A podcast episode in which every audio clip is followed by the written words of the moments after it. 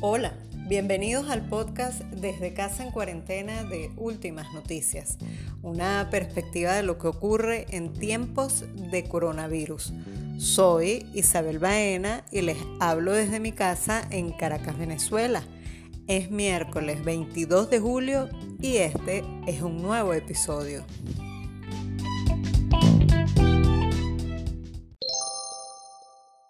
Conversaremos sobre la transformación digital de empresas y emprendimientos en medio de la pandemia.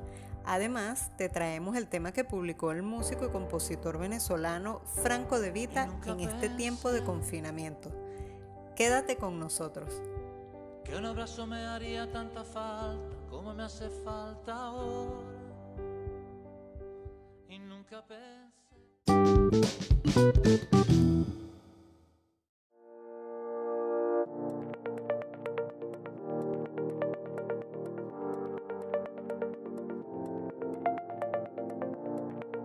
Vamos a conversar sobre los aspectos y pasos que debemos tener presentes para tomar la ruta hacia la llamada transformación digital de la que tanto se habla en la actualidad desde antes de la pandemia, pero que ahora toma mayor fuerza en este tiempo de confinamiento y sus características que obligan a mirar otras posibilidades para la sustentabilidad de las personas, emprendimientos, empresas en el corto, mediano y largo plazo.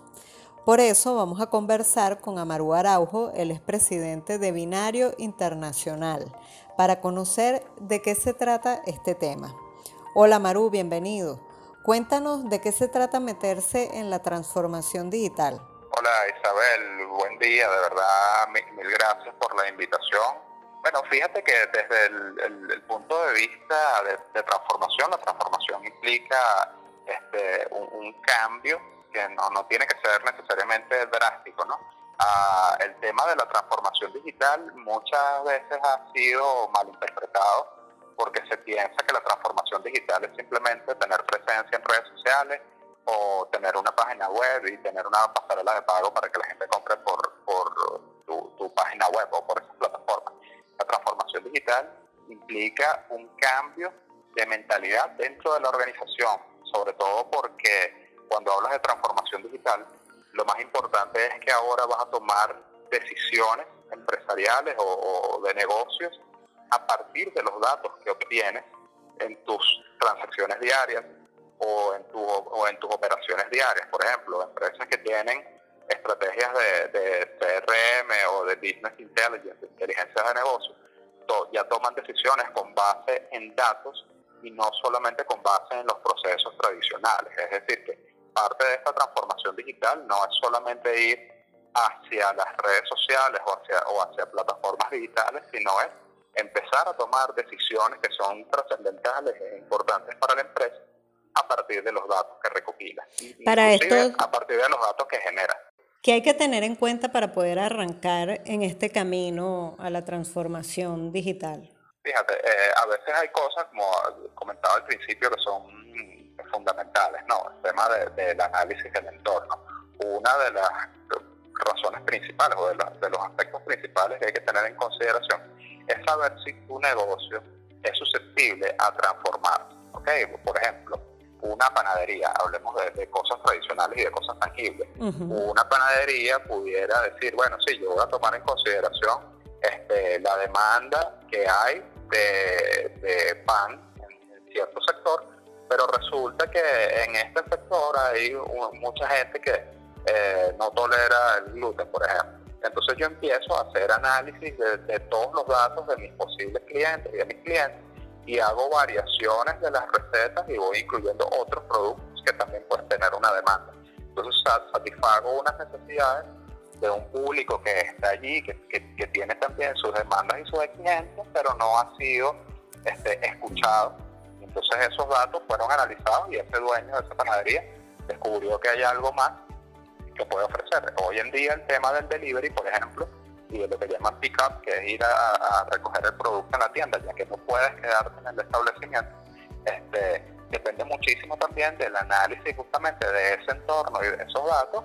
que demuestran que hay una población y un segmento ávido de servicios de, delivery, que va más allá inclusive del tema de lo, de, lo banal y también del tema de la salud, sino va también con el tema de la practicidad.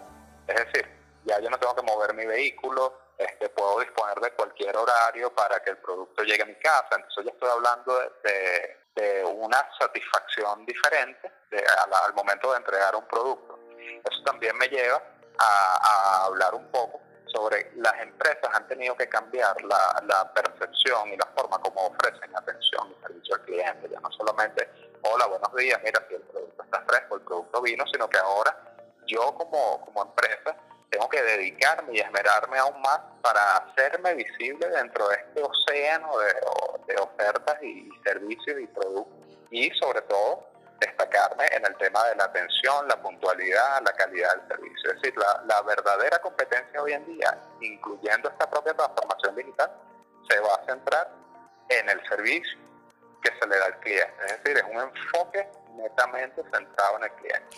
Y pareciera que la interacción, por ejemplo, es un aspecto fundamental entonces en este tipo de relacionamiento, ¿no? Sí, resulta que el, el tema de, que ha traído las redes sociales y todo el, auge de las plataformas y los ecosistemas digitales eh, implican el hecho de que no solamente hay una necesidad de consumo masivo de información por minuto, es decir, tenemos una cantidad de información que recibimos minuto a minuto y que mientras más corta y más directa sea, más fácil es de asimilar. Lo mismo sucede con el tema de la atención. Hoy en día, eh, una persona que quiere saber cuánto cuesta un producto, por ejemplo, escribe y una, ha pasado una hora, dos horas y no le responde, corre el riesgo de que pierda completamente el interés por ese producto, salvo que sea una cosa extremadamente exclusiva.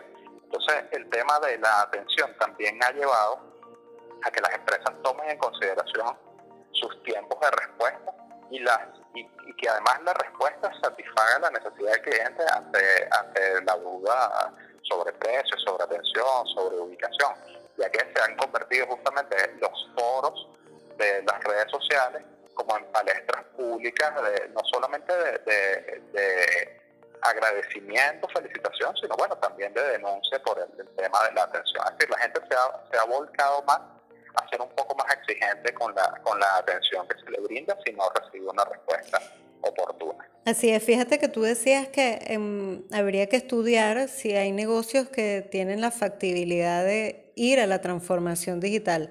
Pudiera haber negocios que no tengan una naturaleza como para ir a la transformación digital, es decir, tendrían que hacer un cambio más significativo, ¿no? Mira, también tiene que ver mucho con el tema del volumen de datos que, generan y que reciben. No, yo te puedo poner el caso de, hablemos de cosas muy básicas como un plomero o un zapatero, por ponerte un ejemplo. Obviamente son cosas que son demandadas de, forma puntual, pero cuando la persona comienza a entender que, que detrás de ese servicio hay también una estructura importante que es, bueno, yo soy un plomero, soy un zapatero, yo tengo que llevar mi propia contabilidad, tengo que saber quiénes son mis clientes habituales, cuáles son los nuevos clientes, cuáles son mis tarifas, quién me llama, por dónde me llaman, este, a qué horas me llaman, son, situaciones esporádicas o son situaciones cotidianas. Es decir, eso es parte de esa inteligencia de negocio que una persona puede hacer con base en su experiencia diaria de, de venta de un producto o servicio y lo que tiene que hacer es bueno llevarlo a una escala mayor y poder sistematizar todos esos datos para poder tomar decisiones. Hay personas que dirán, mira, resulta que a mí los lunes no me llaman, sino que mis trabajos de plomería son de viernes, sábado y domingo. Entonces, bueno, yo tengo que adaptar mis horarios a que esos son los horarios de trabajo. Entonces, cuando tú haces ese tipo de, lectura, tú obviamente lo tomas hacia, hacia la parte de inteligencia de negocio. Lo llevas hacia lo digital cuando empiezas a trabajar con grandes volúmenes de datos también y empiezas a utilizar esas otras herramientas digitales que permiten ayudarte a geolocalizarte, a trazar tendencias, a trazar este, identificación de pronósticos eh, que te permitirán obviamente tomar decisiones empresariales. Aquí hablamos de escalas muy pequeñas, de, casos de, ventas puntuales, como en el caso del plomero o del zapatero. Pero cuando hablamos de, empresas grandes como bancos, por ejemplo, eh, empresas de seguros, son las empresas que mayor volumen de datos manejan y toman justamente decisiones con base en predicciones y análisis crítico de esos propios datos. Es decir, no se trata solamente de cumplir un proceso, sino de tomar decisiones con base en, datos fríos reales, obviamente pasan luego por un análisis, pero este, tienen un, rango muy bajo de, generar un error no predecible. Fíjate, entre los beneficios que pudiera haber de meterse en este ámbito digital, en las plataformas digitales, eh, tú me comentabas sobre, por ejemplo, la internacionalización, ¿no? ¿Qué otras ventajas, qué posibilidades hay?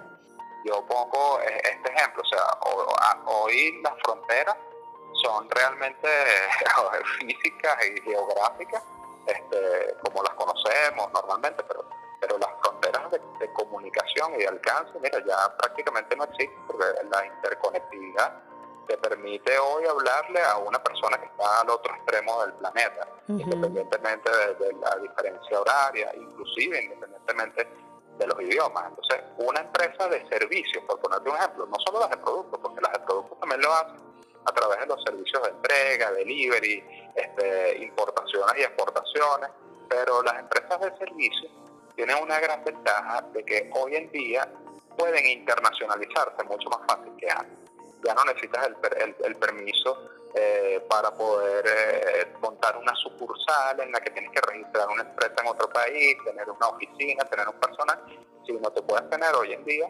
una prestación de servicios desde una ubicación geográfica y prestarla hacia otro país. Entonces ya ahí va hacia una internacionalización que te lo permitió fue la tecnología, no, no, no solamente el trámite burocrático normal de, bueno, montar una empresa, sino ese servicio que tú puedes prestar como una asesoría este, legal en el ámbito internacional, diseño gráfico, el desarrollo de páginas web, desarrollo de plataformas, eh, el mismo caso de los call centers, que este, ha sido un gran ejemplo a nivel mundial de, de cómo puedes internacionalizar un servicio. Otro aspecto importante es el tema bancario si bien hoy en día la, banca sigue teniendo sus restricciones este, de apertura de cuentas y de transacciones internacionales, la aparición de modelos disruptivos como este, las criptomonedas a través de su tecnología blockchain han permitido que la gente pueda realizar transacciones internacionales sin pasar por el sistema bancario. Entonces, hay una gran posibilidad hoy en día de hacer intercambio, inclusive networking, intercambios de servicios, este, de, presentar modelos innovadores que van más allá de la presencia física, que puede ser utilizado a través de cualquier forma de interconectividad remota. Muy interesante. Amaru, tú me hablabas de un libro que ustedes publicaron y que está a disposición de las personas para conocer un poco más de, este tema y su importancia, cómo adentrarse a él, ¿no? Sí, justamente este, te diría que casi que cayó como anillo el dedo la, esta conversación que tenemos nosotros aquí para, para todas las personas que, que tengan la oportunidad de, escuchar este, este podcast. Eh, este es un libro que nosotros escribimos en, binario que eh, se llama Cambios de Paradigma y Transformación, justamente abordando esa, esa transformación física normal del, del establecimiento físico al teletrabajo y también el tema de la inclusión de la transformación digital. Y obviamente cuando hablamos del cambio de paradigma, hablamos del cambio de paradigma de, todos los tipos de relaciones, las relaciones comerciales, las nuevas formas de hacer negocios, la, forma como la gente transforma inclusive su rutina diaria en la que ya no es solamente sentarse a consumir información en una computadora, sino a generar soluciones desde una computadora y desde tu casa.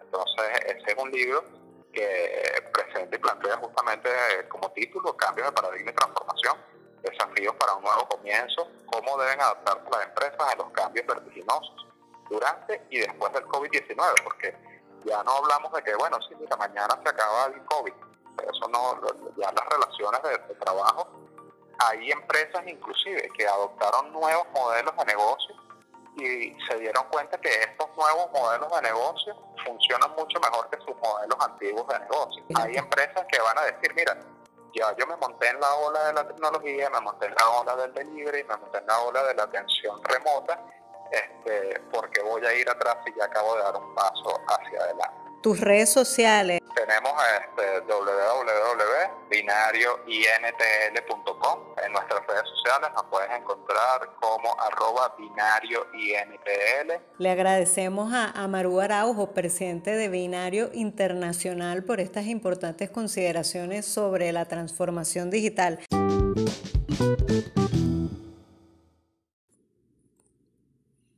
En esta parte les vamos a compartir una muy emotiva canción que lanzó el cantautor venezolano Franco De Vita en este tiempo de pandemia.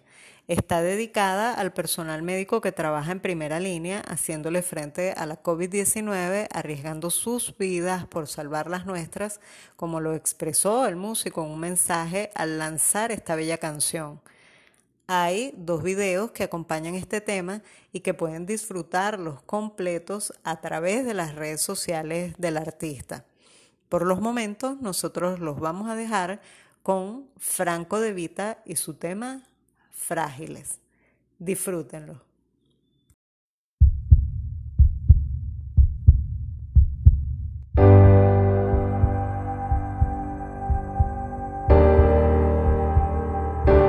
Y nunca pensé que un abrazo me haría tanta falta como me hace falta ahora. Y nunca pensé que un beso me daría la vida y me la va quitando ahora.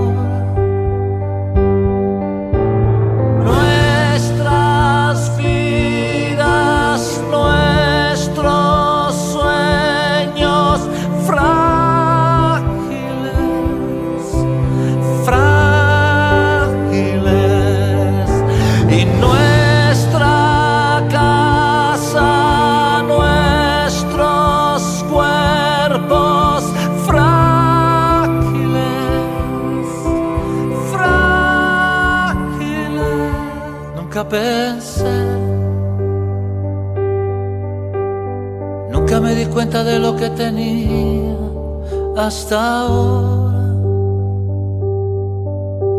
Y nunca me sentí tan pequeño, tan frágil, incierto. Pero esto no es un cuento. Y nunca pensé que algo tan diminuto pudiera cambiarlo todo, pudiera parar el mundo. Y tal vez solo vino para hacernos ver, para hacernos comprender que no somos tan fuertes como pensamos. Nuestras vidas, nuestros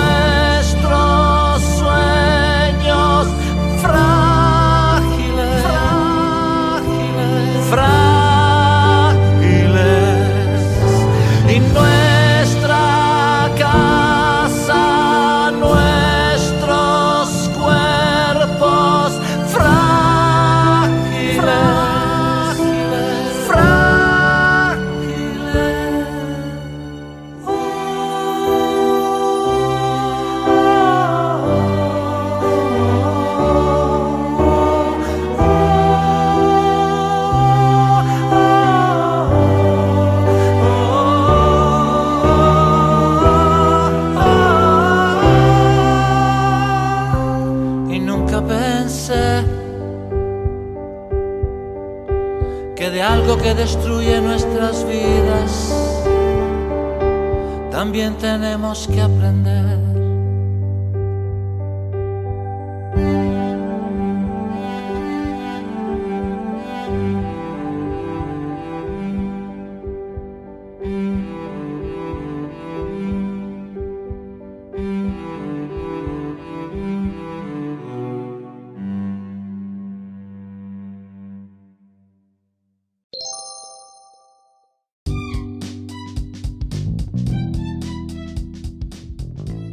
Llegamos al final de este episodio.